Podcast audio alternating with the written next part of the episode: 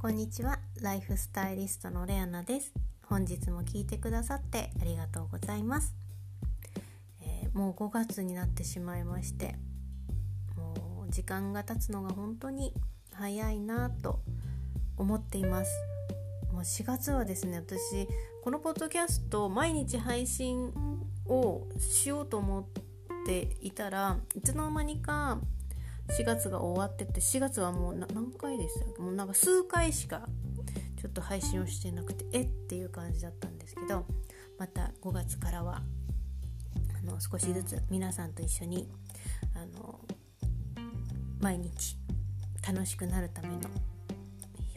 ヒントだったりあとは自分のライフスタイル作り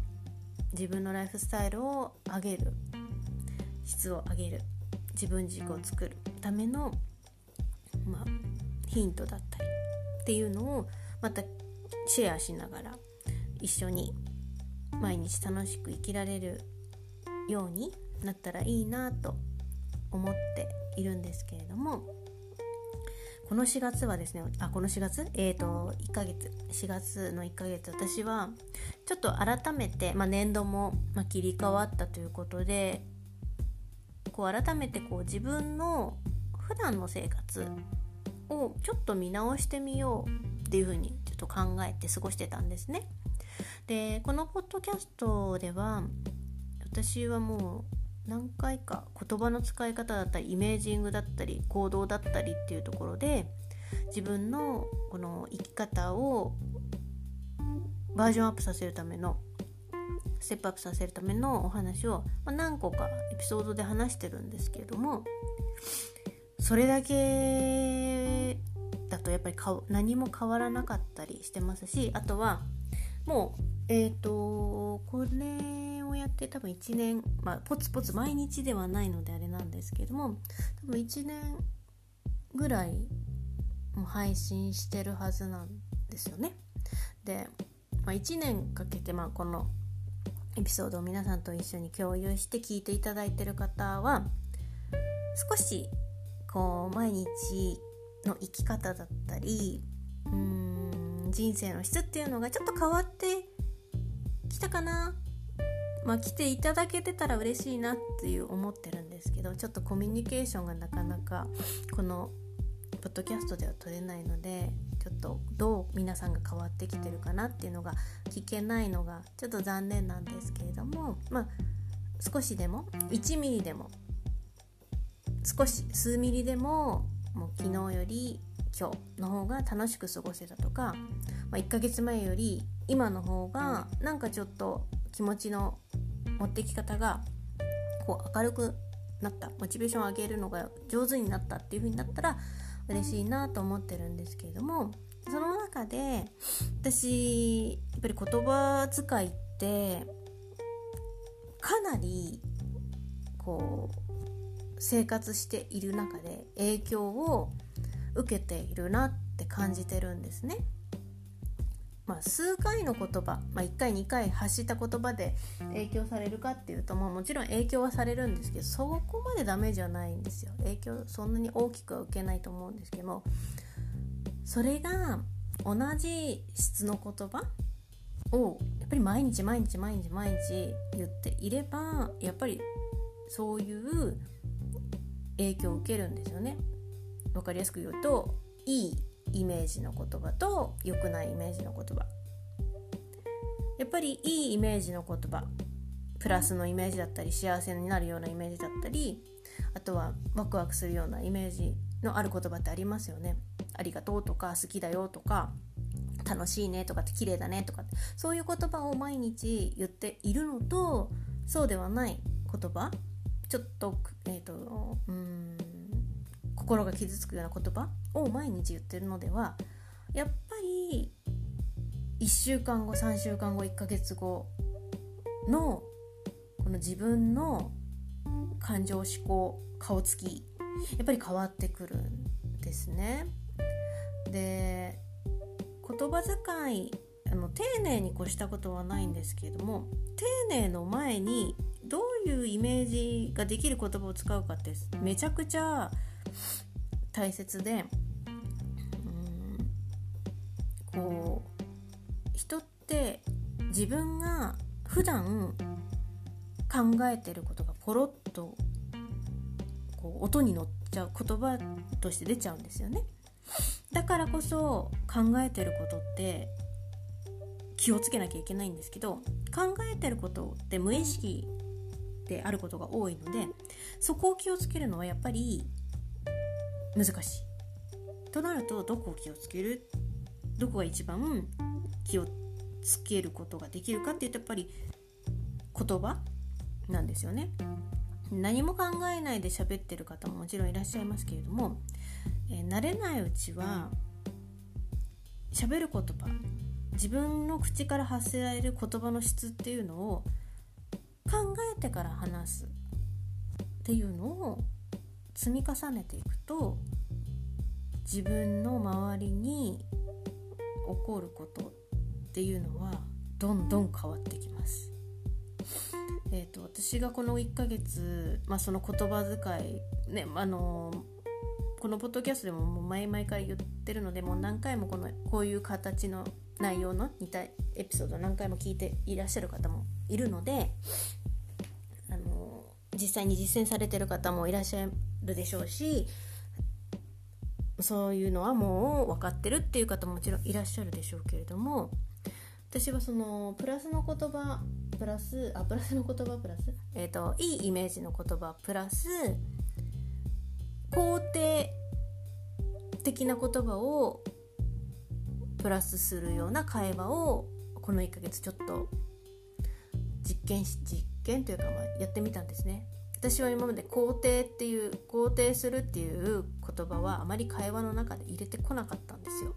褒めたりとかはしたんですけどもその会話を肯定する。要は話してる相手を受け入れる。否定しない全部いいねっていう風に受け入れるってことをやってみたんですね。で私はですねちょっと自分の話になってしまって申し訳ないんですけれども結構あの人とのコミュニケーションをとる人と接するのがやや苦手なんですね。どちらかというと積極的ではないのでできればこう人と一緒にいる時間というのは、えー、長くない方がいい。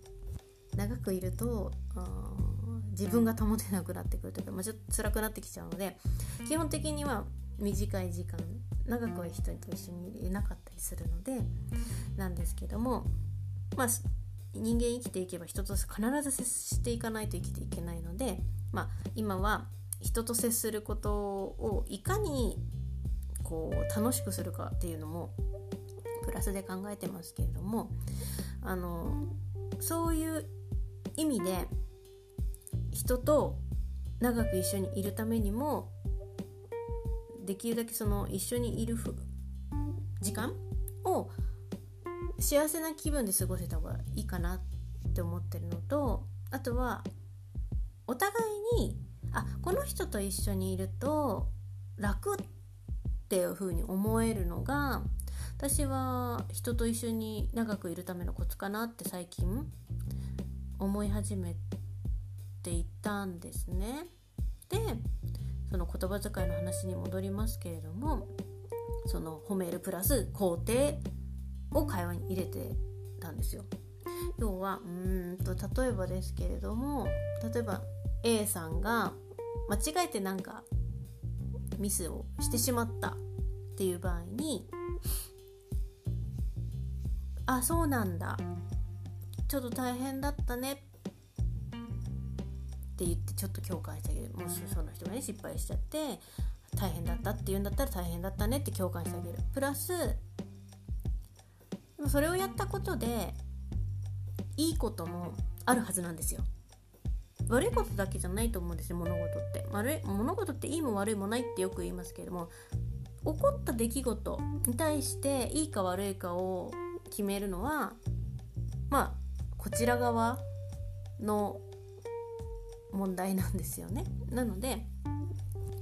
その人がやったことはミスかもしれないけれども学びがあるんですよ必ず。っていうのを私はあのそういうふうに共感してほしいなと思って私に話してくれる方に関しては大変だったね。プラスきっとでもいいことあるよ。あなたがやったことはあの悪いことだけじゃないので、すごいいい勉強になったねっていう風に受け入れてあげる。あなたがやったことは間違いはないと。間違いまあやったことはミスかもしれないですけどもこの先に起こることに対してそれは絶対に学びになるのでそれはいいと。じゃあ次気をつければいいしそういうことやっちゃうのは、まあ、人間だからしょうがないと。もうねいい大人なので、まあ、もちろんお仕事を例えば指導する側であったり例えば、新人教育をされてる方はなかなかそういうふうに言う機会って少ないかもしれない。最初はこう一生懸命仕事を覚える覚えてもらわなくてはいけないので。ただミスはしたくてするもんじゃないんですよね。っていうのは私はあの実際に思ってるんですけど。やっぱミスしちゃうっていうのはその人にとってはもう成長できる材料でしかないのでもうぜひミスした方は思いっきり褒めてあげてほしいなって思います。頭ごなしに起こるのは本当に昔の指導方法だと私は思ってるんですね。本当に頭あのミスしたことは私は教えてなかった方も悪いと思うんですよ。私自身の経験でもそうなんですけどもミスさせてしまった。それは教えなかった私が悪いっていうふうに今では思うんです。まあ当時は結構私もかなり怒ってたりしたと思うんですけれども実際はそうじゃないんですよね。言われた方怒られた方はめちゃめちゃきついんですよ。それをもちろんバネにする方もいらっしゃいますがそれよりもやっぱりお仕事って今その会社のために働くんじゃなくて自分のために働く人が増えてますよね。まあ、終身雇用の時代がもう崩れてますのでなので個をどれだけ成長させるかっていうのが大事ででもこう人を褒めて育てるってやっぱりいい点ばっかりなんですよね。もちろん人によってこう指導の仕方ってもちろん変えてくる変えていく必要があるんですけれども初めてやったミスに関してはもうそれはもうしょうがないしであればもう大変だ共感してプラス肯定してあげるっていうところでやっていくと教える自分にもメリットはあります。要は自分の後輩に例えば教えたとしますよね。でもミスしちゃった。でも寄り添って共感して肯定してあげる会話をしていくとその後輩部下は自分のために働いてくれるようになるんですよね。不思議と。これは、まあ、他の方も多分経験されてる方指導ねいろんなところで教育的指導とかされてる方はあの実際にそうだよっておっしゃる方も多いと思いますがもしこう仕事で何かこう人にお伝えする時になかなか部下が育たないとか人に教えるのが苦手っていう方はそういう手を使うのもありですよね。なかなか自分のために動いてくれないっていうことがあればあの頭ごなしに怒っている人に対して、えー、人は動かなくなりますね。かえって。これは私の経験ですがあの反発を食らいます。今の今の時代は、えー、素直に怒られたって言って、えー、怒られたならば仕返しがすごいんですよ。なのでできればやっぱり自分がもう楽ししてお仕事したいじゃないか。楽っていうのは、えー、他のお仕事もできる余裕を持つってことなんですけど私の中では。あの怠けるとかの楽じゃなくて他のお仕事も余裕を持って全力でこう使える時間を増やすためにはやっぱり楽をするのが必要なんですね。そのためには自分の代わりに自分と同じように動いてくれる人っていうのがやっぱり必要なのでそういった意味でも是非褒めて共感して肯定する言葉の使い方。そういった会話を、えー、